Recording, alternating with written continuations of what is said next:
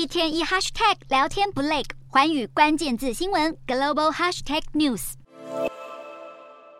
早在二零一八年时，前花花公子杂志女模麦道高为了能够自由谈论与川普发生的婚外情，便与全美媒体公司达成和解，解除封口协议。麦道高先前向外媒指控全美媒体公司半哄半骗的让他签下封口协议。并指控川普时任律师科恩为了帮川普擦屁股，不但干预两人的婚外情。令人吃惊的是，川普在与麦道高交往期间，竟然就与暴风女丹尼尔斯有染，让人不禁佩服。当时忙着竞选总统的川普，居然还能同时脚踏三条船。暴风女丹尼尔斯在二零一八年出版的回忆录《和盘托出》中，写下她与川普相识相知，并由爱生恨的精彩过程。两人在二零零六年的一场高尔夫球锦标赛上相遇。而后，川普便派出一位保镖，邀请丹尼尔斯到他的豪宅一起共进烛光晚餐。谁知一见面，两人天雷勾动地火，而这段婚外情也持续了长达一年。不料，当时序来到二零一六年，川普正式成为共和党提名的总统候选人，正开展一系列竞选活动时，川普的时任律师科恩疑似提供了十三万美元，大约是新台币四百万元的封口费，希望丹尼尔斯不要向媒体曝光昔日与川普的婚外情。